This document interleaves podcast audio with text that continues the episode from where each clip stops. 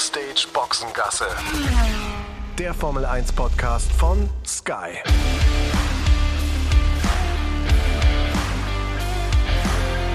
Mit Sascha Roos, Peter Hardenacke und Sandra Baumgartner.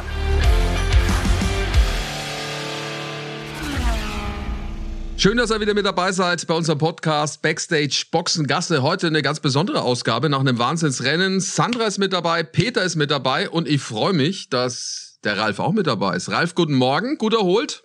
Guten Morgen zusammen. Ja, ja, wunderbar. Man war ein spannendes, langes Wochenende. Es war teilweise sehr heiß, aber trotzdem ein sehr schönes Wochenende. Ralf, ist schön, dass du mit dabei bist. Ralf hat ja eine kurze An- und Abreise gehabt. Äh, das äh, konnten wir ja auch äh, euch mal zeigen. Wir waren, Peter und ich, ja bei ihm kurz zu Besuch und er hat uns die schönen Seiten gezeigt. Dort an der Küste war Wahnsinn. Wobei, ehrlich gesagt, Ralf, ich muss ja gestehen, mir ist ja echt ein bisschen schlecht geworden, als wir da die ganzen Serpentinen gefahren sind. Du bist ja ein bisschen nah am Wasser gebaut.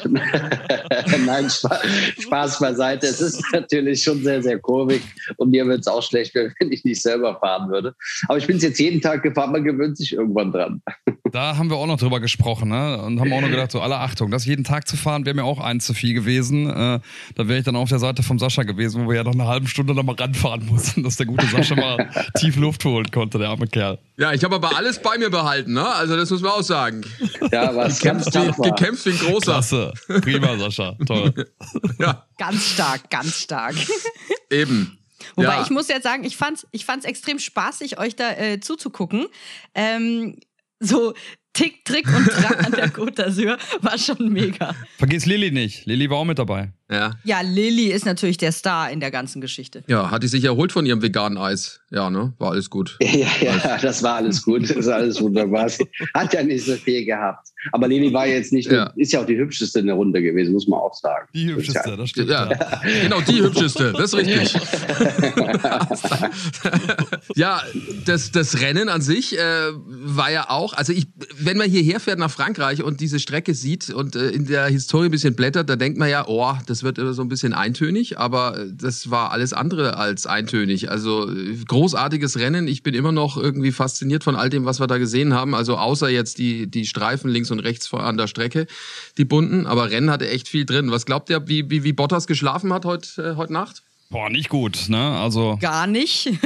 ja, ich kann es mir auch nicht, äh, ich kann es mir auch nicht vorstellen, dass er gut geschlafen hat. Ähm, auch wenn Toto ihn ja Ralf überraschenderweise bei uns im Interview noch sehr in Schutz genommen hat, aber ähm, ich erinnere da so ein bisschen an Uli Hoeneß äh, früher beim FC Bayern, der immer genau mehr oder weniger antizyklisch reagiert hat. Also äh, wenn er die Mannschaft in Schutz genommen hat, dann wusstest du, dass es richtig äh, kracht, ähm, gerade intern.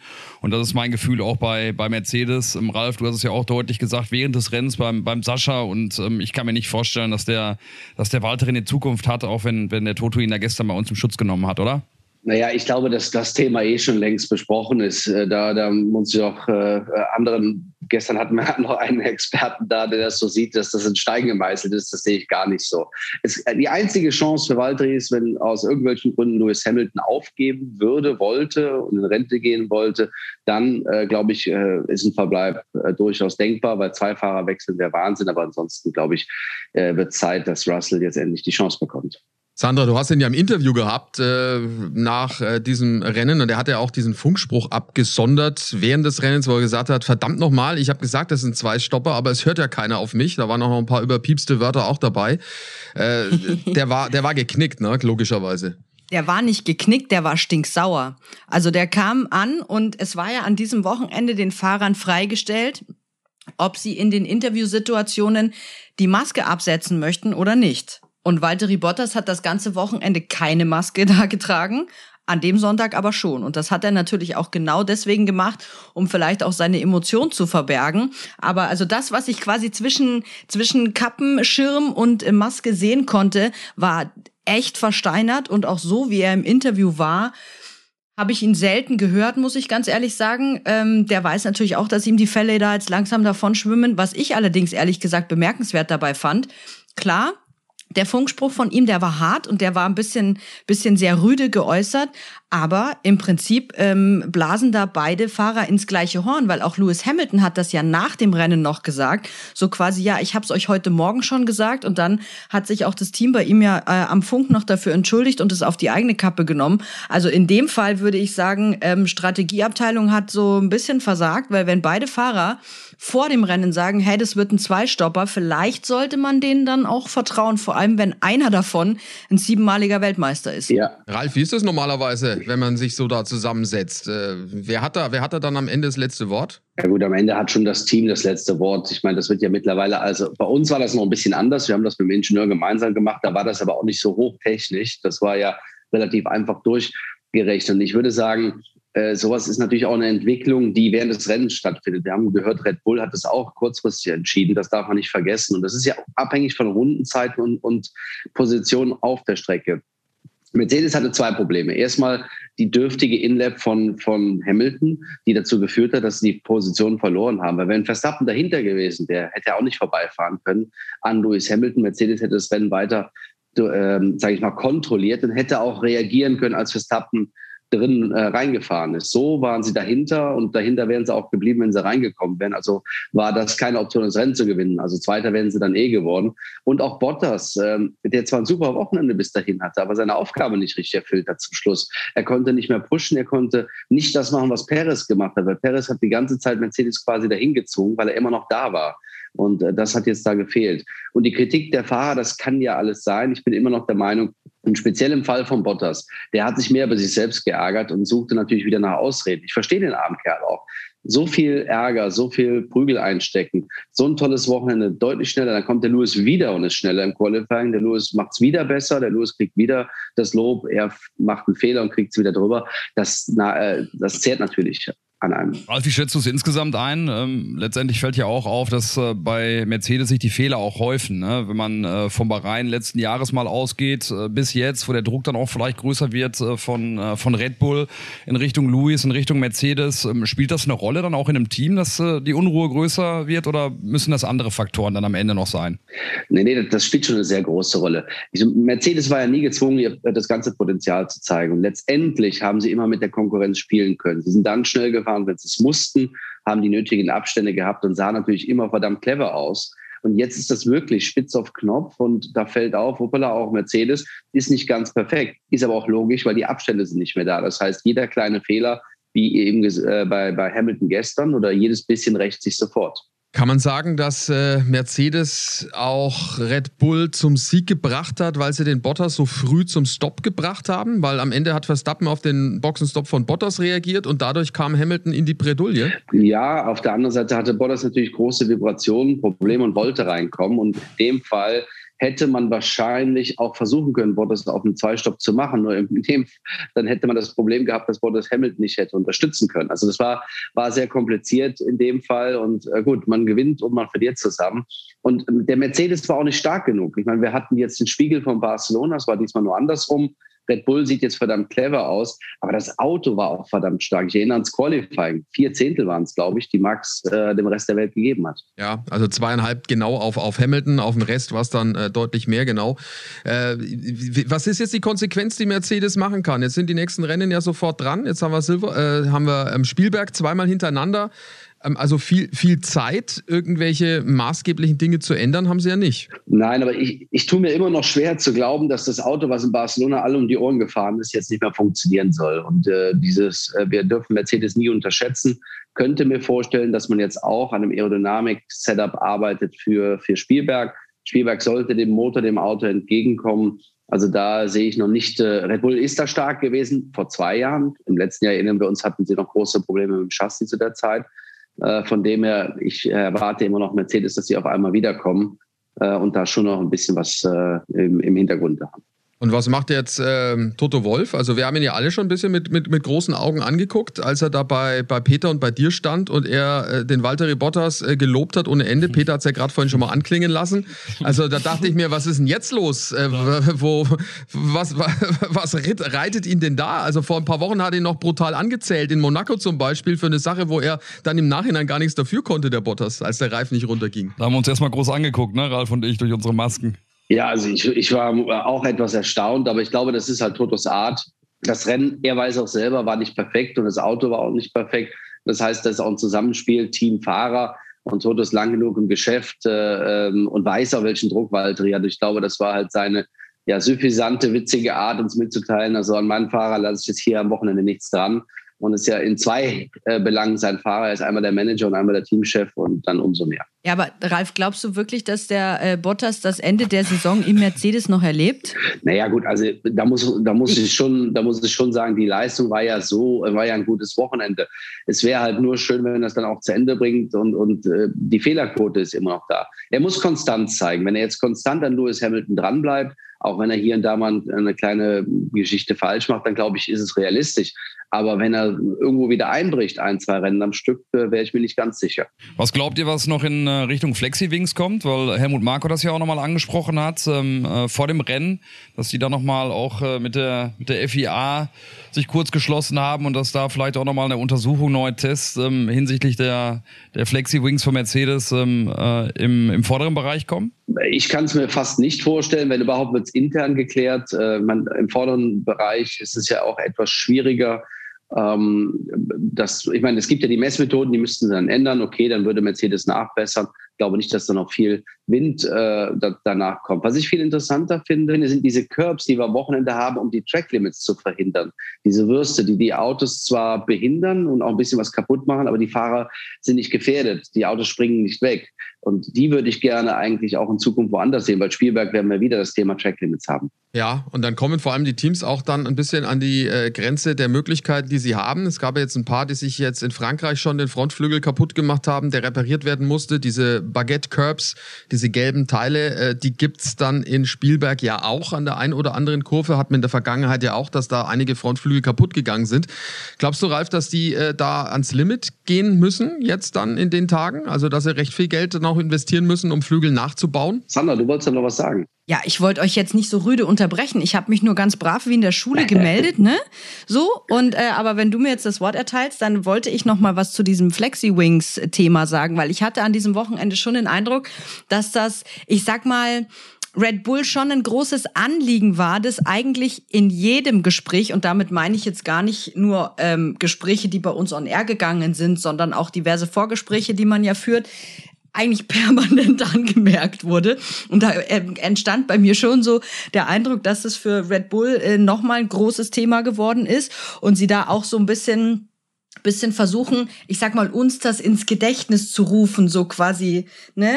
Da ist ja noch, noch irgendwie so ein Thema. Also ich könnte mir schon irgendwie vorstellen, dass da vielleicht, ähm, wenn es jetzt möglicherweise in Österreich für Red Bull nicht ganz so gut läuft, sondern dann wieder für Mercedes, dass sie dann quasi wieder diesen Flexi-Frontflügel auspacken äh, und da eine schärfere Untersuchung fordern und eine Strafe oder irgendwas. Das wäre dann quasi die Retourkutsche für den äh, Flexi-Wing am Heck.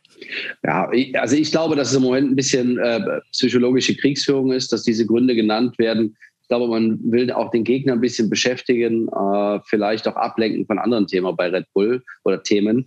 Ähm, die Frage Frontflügel, ich meine, das ist eine Budgetfrage am Ende des Tages. Ne? Wir wissen, äh, Budget Cap und diese Flügel zu reparieren kostet Geld, äh, neue Teile herzustellen kostet Geld und das ist natürlich auch nicht schön für die Teams, gerade in, in der Phase. Was aber noch interessanter ist, Helmut Marco betont immer wieder, wir entwickeln weiter, wir entwickeln weiter äh, kontinuierlich. Äh, auch da bin ich mal gespannt, was im nächsten Jahr ist äh, mit der Budgetobergrenze, weil irgendwann muss man auch mal aufs nächste Jahr schauen. Ja, und vor allem, was macht Mercedes? Ne? Ich meine, die werden ja jetzt klar äh, an, ans Limit gezogen von, von Red Bull, weil die immer weiter und immer weiter machen und weil natürlich Red Bull, zumindest ist es meine Meinung, in diesem Jahr mit aller Macht den Titel holen will und zwar beide. Äh, glaubst du, dass Mercedes dann da auch weiter investiert, weiter entwickelt, weiter viel Geld in dieses Jahr pumpt, obwohl man ja eigentlich den Fokus aufs nächste Jahr legen müsste? Also ich persönlich glaube ja, dass man bei Mercedes schon längere Zeit aufgehört hat, das Auto zu entwickeln, weil es einfach so genial und stark war und man nie das ganze Potenzial, Potenzial zeigen musste. Deshalb erwarte ich eher einen sehr, sehr starken Mercedes im nächsten Jahr, weil man sich sehr früh auf das äh, neue Reglement eingestellt hat. Aber klar, man muss jetzt hier und da nachbessern, was wahrscheinlich nicht unbedingt so angedacht und geplant war und das wird das Ganze unter Druck setzen. Der Crash äh, äh, in Imola wird nicht geholfen haben, war auch eine Menge Geld, mit dem man nicht gerechnet hat. Also kommen schon ein paar Dinge zusammen, die Toto im Moment wahrscheinlich auch ein paar schlaflose Nächte bereiten. Tja, und dann geht es noch um die Fahrerwahl fürs kommende Jahr. Über Bottas haben wir schon gesprochen. George Russell gestern fantastisch gefahren. Also eher der Kronprinz irgendwie, der dann wahrscheinlich auch dann im nächsten Jahr die Chance haben kann, im Mercedes zu sitzen. Äh, leider war er nicht so viel im Bild, gell? Ähm, aber trotzdem, zwölfter Platz, äh, Wahnsinn, ne? Mit dem Auto, ich weiß nicht, was ihr darüber denkt. Ich finde es äh, super mit dem Williams. Ja, absolut. Äh, also wird ja auch wahrscheinlich so kommen, dass, äh, dass der George dann nächstes Jahr bei Mercedes fahren wird. Also da müsste ja dann schon viel passieren, äh, dass das, dass das das verhindert wird. Sag mal, ähm, Ralf, äh, weil das ja auch ein emotionales Thema gewesen ist. Wir hatten es äh, eingangs äh, des Wochenendes mit äh, Günther Steiner schon als Thema, die Situation zwischen Nikita und Mick. Da gab es jetzt auch wieder eine Fortsetzung am Sonntag. Was machen wir mit dem Nikita? Also, ich muss ganz ehrlich sagen, die Situation da war jetzt nicht, nicht ganz so schlimm und die, finde ich, ist entstanden ähm, durch ein Überholmanöver, was, was Mick versucht hat und äh, die Kurve war auch sehr ungünstig, da außen neben zu bleiben. Ist Teilschuld auch dieses äh, saudämliche Reglement, was es seit irgendwann gibt, dass man keine Rennen mehr fahren darf, dass man immer Platz lassen muss. Früher war das der, der innen ist, ist innen, dem gehört die Kurve. Äh, man zieht zurück und fährt dann durch die Kurve und versucht es vielleicht nochmal später. Jetzt fahren sie ja nebeneinander her finde ich irgendwie ein bisschen eigenartig an manchen Stellen. Sei es drum. Äh, es zeigt aber, dass, dass Nikita mit aller Gewalt zeigen will, dass ihm das egal ist, dass er seinen Teamkollegen natürlich schlagen will und übers Ziel hinausschießt. Und ich sage nochmal, ich gehe davon nicht weg. Mick hat ihm sechs Zehntel im Qualifying gegeben. Mick war am Start des Rennens durch irgendein Problem ausgerüstet, war weit weg, ist dann wieder reingekommen und hat trotzdem das Rennen vor ihm beendet, auch mit einem deutlich älteren Rad dann am Ende des Tages. Ähm, also war der, der deutlich schnellere Mann. Und das frustriert. Und Nikita ist einfach noch nicht auf dem Level, äh, wo, Nick, äh, wo Mick ist und äh, vor allen Dingen noch überfordert. Und deshalb passieren ständig diese Fehler. Und meines Erachtens nach, ich habe es gestern nochmal gesagt, in diesem Fall kann man jetzt, ich meine, es fängt langsam auch an, emotional zu werden zwischen den beiden. Das hat man gemerkt. Auch Mick ist eigentlich nicht so ein Typ, der es so öffentlich äußert. Aber ich verstehe da so ein bisschen seinen Frust, weil zwischen Teamkollegen sollte es hart, aber fair sein. Äh, aber Günther Steiner ist jetzt gefordert. Äh, schwere Aufgabe, weil der Hauptsponsor des Teams natürlich auch der Vater ist. Aber das muss er irgendwie regeln. Das nutzt nichts. Sandra, du hast ihn gehabt, ne? Genau, ich hatte ihn ja im Interview, den Mick. Ähm, Nikita hatte ich nicht äh, sprechen können, aber ich, ich glaube, ich kenne die Antwort schon, die er gesagt hätte.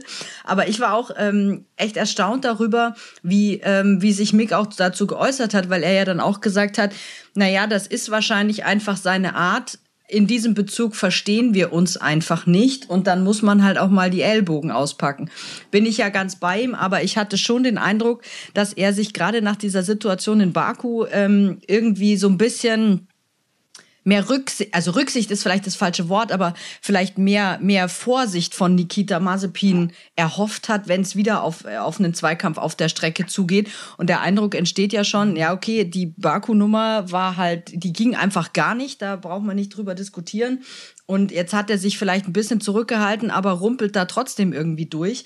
Und ich habe das Gefühl, dass ähm, Mick sich jetzt vielleicht einfach damit abfinden muss, dass er damit klarkommen muss, dass Nikita einfach so fährt und irgendwie versuchen muss, da jedes Mal heil rauszukommen, wenn es wieder auf ein Duell zugeht mit einem Teamkollegen auf der Strecke. Dass es unter Teamkollegen nicht so sein sollte, ist ja klar, aber ich weiß ehrlich gesagt auch nicht, ob der Günther Steiner da so sehr an Nikita rankommt, dass der seine ganze Art da ändert, weil der hat ja schon eher, haben wir auch in den Nachwuchsklassen schon gesehen, der hat halt eher so eine bisschen, ich sag mal, rüppelhafte Art zu fahren. Ja, gut, zwischen Teamkollegen ist es aber immer so. Ich meine, ich hatte jetzt auch nie Teamkollegen, mit dem ich irgendwie auf Urlaub gefahren wäre oder abends hätte essen wollen. Äh, das ist halt immer mal so. Ähm, äh, äh, Juan Pablo zum Beispiel war auch ein, ein harter Knochen äh, im Team. Ja. Bei Jensen zum Beispiel, Jensen Button, konnte man sich drauf verlassen.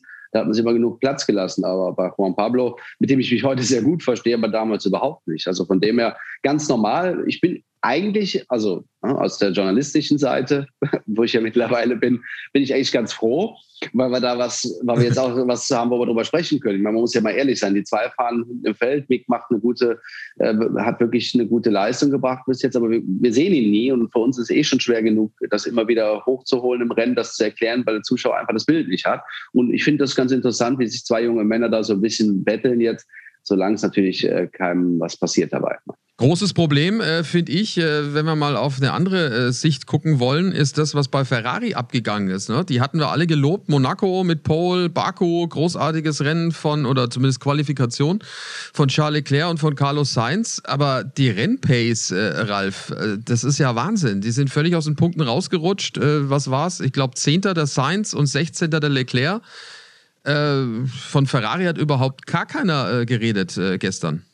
Ja, die hatten natürlich auch nicht viel Grund zu reden, aus mehreren. Ich meine, die, die Strecke, es war irgendwo klar, dass, dass äh, aufgrund der Reifenaus, äh, Abnutzung Ferrari sich das schwer tut. Sie waren ja relativ gut dabei, aber wir wussten auf Longruns nicht. Im Übrigen finde ich, dass Charles Leclerc äh, an dem Wochenende irgendwo eh ein Problem hatte im Verhältnis zu seinem Teamkollegen. Das war deutlich erkennbar, auch was den Longrun betrifft. Also mein Sainz war ja deutlich schneller, hat die Reifen besser behandelt.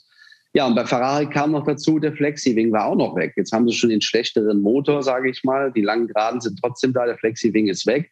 Ich glaube nicht, dass sie eben wenig Flügel fahren konnten, also das so kompensieren wie Red Bull. Dementsprechend das Ergebnis. Also da ist noch eine Menge Arbeit. Und äh, ja, Andi Seidel hat sich ja gefreut. Der hat sich gefreut. Der McLaren-Teamchef, ja. Weil bei denen geht's, Peter, völlig in die andere Richtung. Ne? Die sind in der Qualifikation schlechter und dafür dann im Rennen viel besser. Ähnlich wie jetzt Aston Martin und, und, und Sebastian Vettel. Ja, ich finde ja sogar auch freitags ist ein Trend zu erkennen. Ne? Da sind sie ja irgendwie auch im zweiten freien Training immer schlechter als im ersten, weil sie da nochmal was versuchen, dann auch am, am Setup. Äh, samstags im Qualifying äh, steigern sie auch und sonntags, äh, Ralf, du erwähnst es ja dann auch immer wieder, da sind sie dann da ähm, und, äh, und holen sich die Punkte kann schlecht einschätzen, wie es dann für den weiteren Verlauf der Saison ist, auch mit diesem Zweikampf, äh, den es da gibt mit, mit Ferrari. Aber im Moment sieht das ja wirklich alles ganz gut aus, ne?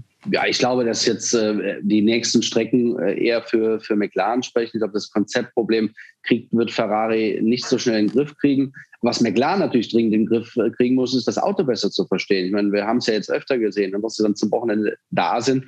Es wäre natürlich schöner, dass es am Anfang schon sind. Und da müssten sich die Frage stellen, warum? Weil in der Regel kommt man ja vorbereitet, simuliert zur Strecke und weiß ungefähr, wo der Startpunkt ist. Und das ist McLaren bis jetzt nicht gelungen. Liegt es daran, dass sie die Daten durch den Motorwechsel nicht wirklich verwenden können? Vielleicht, das weiß ich nicht. Aber das ist schon auffallend.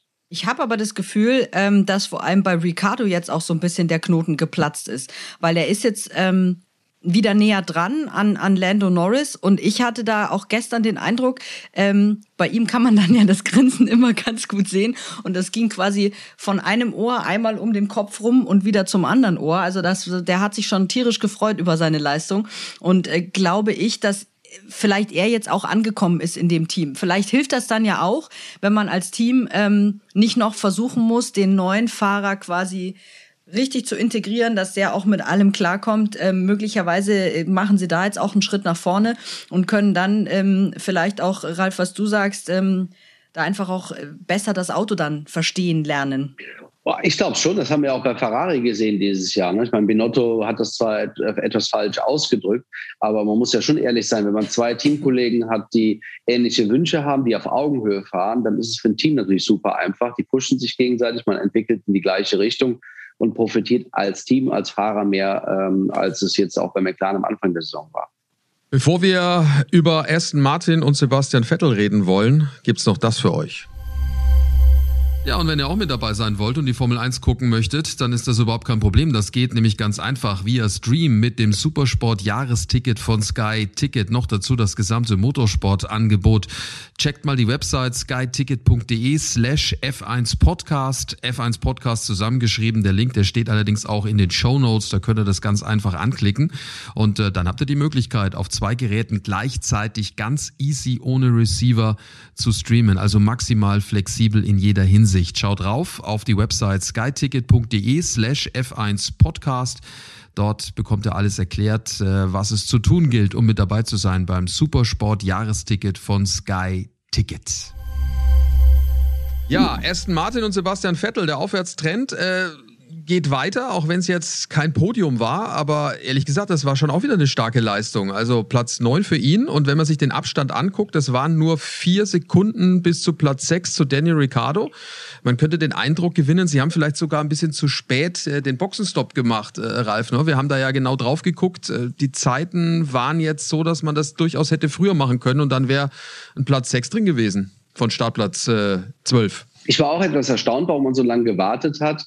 Aber man war sich eventuell auch nicht sicher, äh, wie lange kann man hinten raus pushen. Und ich glaube, man wollte die Distanz auf dem gelben Rad äh, verkürzen, sodass Sebastian wirklich Vollgas geben kann und dann halt eben die, die Abstände oder die Lücken schließen. Ich glaube, das war der, der Hintergrund oder der Gedanke des Ganzen. Hat ja nicht so schlecht funktioniert, aber ja, ich gebe dir recht. Es war sowieso wahnsinnig spannend anzusehen und auch schwer zu lesen, das Rennen, fand ich.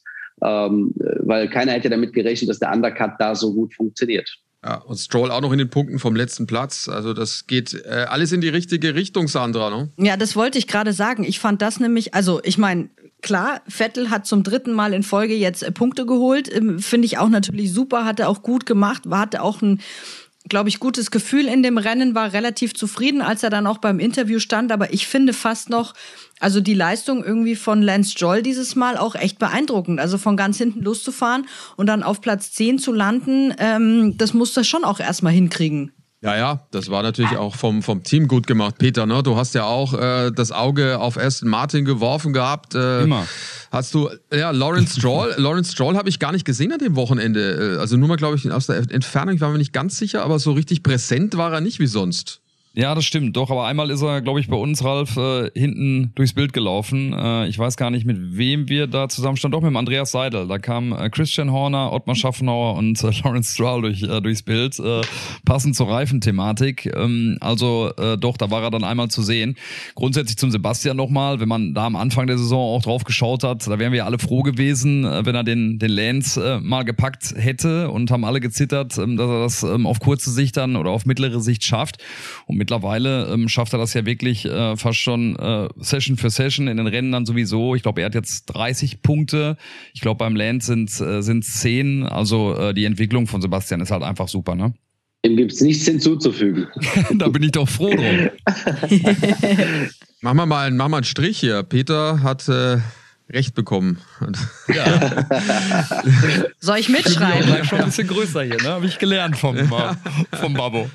Ich, ich finde, ich finde, ich kann Protokoll führen, wenn ihr ich wollt. Ich finde aber auch, äh, Fernando Alonso hat auch ein tolles Rennen gefahren, oder? Achter, ja. Also hat den Teamkollegen Ocon, der den Vertrag verlängert hat, klar hinter sich gelassen. Auch das ist ja wieder so eine Nummer, Ralf. Also die älteren Fahrer, gerade jetzt Alonso und auch Vettel, haben im Vergleich zu ihren jüngeren Teamkollegen offensichtlich im Rennen dann ein Vorteil. Ist es dann, ist es dann wirklich die Erfahrung oder äh, ist es dann vielleicht das größere Talent, was sie natürlich haben? Na, na, also es ist schon die Erfahrung. Man hat auch gesehen, ich fand es sehr spannend, dass Fernando gleich mal gekommen ist am Anfang des Rennens, gesagt hat, oh, äh, Reifenverschleiß höher, als wir geglaubt haben. Aber ich glaube, der, die anderen haben auch das gleiche Problem. Also müssen wir damit leben, da müssen wir fahren.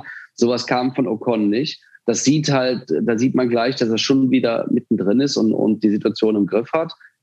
Ähm, zu den Zeiten im Qualifying muss man schon sagen, es ist natürlich ein Riesenunterschied, wenn ich auf eine Runde mit diesem komplexen Auto die Systeme abfragen, diese äh, Motorbremse richtig benutzen, Brake by Wire nochmal zusätzlich benutzen, das sind ja alles Funktionen, die sind nicht so gelernt bei beiden Rennfahrern. Wir sind ja anders aufgewachsen und wir, sage ich das, weil äh, Sebastian Fernando, wir haben ja nun mal, Sebastian am Anfang nur, aber Fernando ist ja mit mir 2001 schon gefahren. Und das ist natürlich schon was anderes da, das letzte Zehntelchen oder zwei rauszuquetschen. Und dadurch, dass sie nicht testen können, dauert das eben so lange. Beim Rennen sind diese Systeme zwar auch da, man hat aber viel mehr Zeit, man muss auch die Reifen schonen und da kommt natürlich die Erfahrung zugute. Wobei, was ich schon auch sagen muss äh, zu dem Thema, äh, die, die Erfahrenen gegen die Youngsters, jetzt nicht im gleichen Team, aber Alonso hat sich schon von dem Youngster, wie ich finde, ziemlich krass abkochen lassen. Und das war Lando Norris mit diesem Überholmanöver, was ich brillant äh, gefunden habe, so vom, vom reinen Zuschauen her. Ja, aber zu dem Zeitpunkt muss man auch sagen, Reifenalter hat da schon eine Rolle gespielt. Und der McLaren ist halt einfach das bessere Auto. Ich muss ganz ehrlich sagen, wir haben es ja am Wochenende gehabt, das Thema Renault.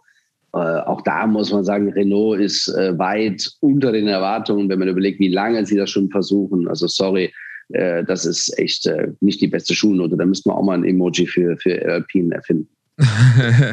wobei wobei äh, dann auch der Namenswechsel nichts kaschieren konnte, ne? Von, von Renault hin zu, zu Alpine. Ähm, was Wahnsinn ist. Es gar ja? nicht. Äh, ich schaue gerade auf oder sehe das Boot vor, auf, vor meiner Terrasse von, von Ganz Lawrence. toll. Also, ja, also er ist noch da. Wink doch mal. Er ist zu weit weg, aber man kann es gut sehen, weil es, weil es so schön klein ist. Es ist relativ präsent. Ach so, ja. Fans, fensterfüllendes äh, Boot. ja, äh, Max Verstappen weiß jetzt nicht, ob der ein Boot hat. Das ist mir jetzt nicht so ganz bekannt, um ehrlich zu sein. Aber äh, da müssen wir jetzt schon auch noch ein paar, paar Worte verlieren. Wie, wie brillant der Max äh, das Ganze umgesetzt hat. Also finde ich äh, unfassbar. Also die Art und Weise, wie der gefahren ist. Und er ist ja eigentlich, Ralf, gar nicht gut reingekommen in das Rennen ne? mit, dem, mit dem Verbremser. Ja, da war ein bisschen optimistisch, ist zu schnell reingefahren, hat zu viel Risiko gemacht. Aber auch da zeigt, ne, beide Fahrer machen Fehler, weil beide wirklich an ihr persönliches Limit gehen wollen, müssen. Und äh, dementsprechend äh, denke ich mal, aber er wird sich selbst darüber geärgert haben, hat sie dann auch wieder zurückgeholt. Aber Sandra, du wolltest was sagen, sehe ich. Ja, er hat nämlich selber gesagt, er hat sich nicht verbremst. Ich habe ihn ja gefragt danach, was da los war am Start und auch mit diesem mit dieser Kurve 2 und er ist felsenfest davon überzeugt, dass er sich nicht verbremst hat, sondern dass er einfach keinen Grip hatte, weil es geregnet hatte am Vormittag und äh, somit das Grip-Level schlecht war und er wegen dem kleineren Heckflügel ähm, auch noch dann Übersteuern bekommen hat. Naja, gut, aber ich meine, dass weniger Grip ist nach Regen, das weiß man auch, wenn man länger Auto fährt. Und er ist einfach sehr optimistisch und ist auch sehr eng reingefahren. Und da äh, ich, verbremst, meine ich, er hat ein bisschen zu spät, ist einfach zu schnell reingefahren und der Grip war nicht da. Äh, aber gut, äh, sei es drum, äh, ähm, ne, es ist ja auch nicht die Stärke eines Rennfahrers. Ich gebe dir recht, sich auf selbst Fall. zu kritisieren, das muss er auch machen. Er muss ja selbstbewusst dastehen, aber es war halt so. Äh, war unnötig, äh, aber das weiß er selber. Ja, aber die Art und Weise, wie er dann am Schluss aufgeholt hat äh, mit, den, mit den Reifen bei seinem zweiten Boxenstopp, wie er das gemanagt hat, das ist schon, äh, schon irre. Also ich meine, das war ja wirklich auf der Haar, also Haar, haarscharf war es ja, es hat gerade so gereicht und er muss es ja wirklich sehr gut hinbekommen haben. Auf jeden Fall, bitte. Ich meine, er macht den Unterschied, das sieht man auch im Gegensatz zu Perez, wo wir alle wissen, dass es äh, auch ein sehr, sehr guter Fahrer ist, aber im Moment, auch wenn er im Rennen teilweise etwas näher ist, Max aber in einer anderen Liga. Also super Job gemacht, äh, alle Daumen hoch, die wir haben. WM-Führung also verteidigt. Glaubst du, der kann das bis zum Schluss durchziehen? Meinst du, äh, jetzt ist die Zeit gekommen, wo er vielleicht mit guten Rennen jetzt dann auch in Spielberg eine Riesendistanz zwischen sich und Hamilton bringen kann? Ähm, ich, ich glaube, dass das äh, möglich ist. Ich glaube auch, dass der Red Bull zurzeit das rundere, bessere Paket ist. Äh, die Frage ist ja nur, findet Mercedes den Grund? Und wenn sie den Grund finden, dann wird es natürlich nochmal richtig spannend und eng für Red Bull. Aber Max ist im Moment auch eine Erfolgswelle. Und ich glaube, das hilft auch dem Selbstbewusstsein, dass er sieht, dass Lewis eben äh, nicht auf einmal wieder irgendwas auspacken kann. Auch dem Team im Übrigen, äh, dem Strategieteam, war es ein wichtiges Wochenende für Red Bull, weil ja auch da nicht immer alles so glatt gelaufen ist in der Vergangenheit. Ja, diesen Kniff zu finden, nochmal schnell an die Box zu fahren und dem Undercut von Mercedes zuvorzukommen. Peter, jetzt geht's in die Alpen. Äh, ja. Das heißt, da ist jetzt eine Welle äh, nicht ganz so wichtig, aber für, für, für Stappen und Red Bull ist es das Heimrennen. Ja, definitiv. Haben sie ja einige, ne? Haben sie, glaube ich, äh, am Anfang der Saison ja auch schon mal gesagt. Ähm, in Belgien gibt's ein Heimrennen, in Holland gibt's ein Heimrennen, äh, in Österreich eben jetzt zwei an der Zahl.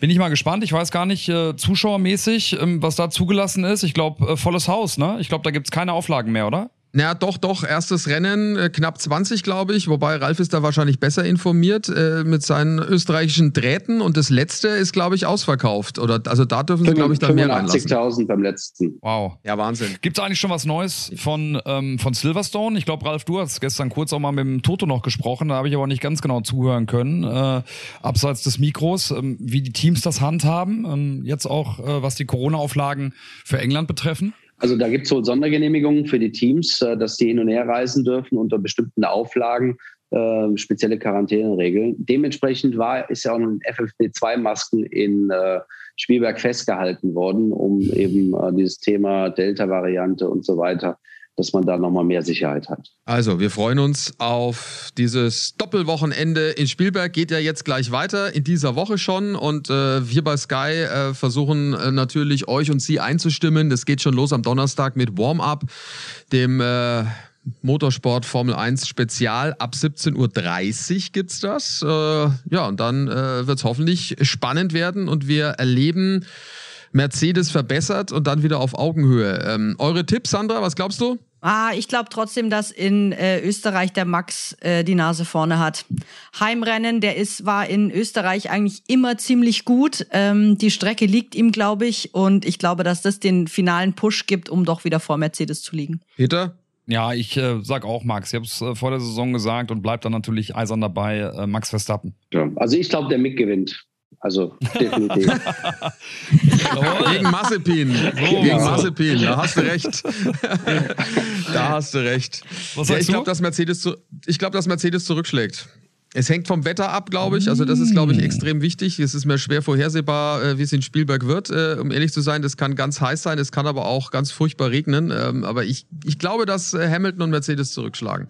Wir werden sehen. Alles zu verfolgen hier bei uns auf Sky und ihr verpasst natürlich gar nichts, wenn ihr unseren Podcast abonniert. Den gibt's äh, überall da, wo es Podcasts gibt. Lasst uns eine gute Benotung da, Daumen hoch, weiterempfehlen und herzlichen Dank fürs Zuschauen. Eine gute Woche an alle. Liebe Grüße, bleibt gesund. Danke sehr. Au revoir. Danke auch. Bye bye. Bye, bye.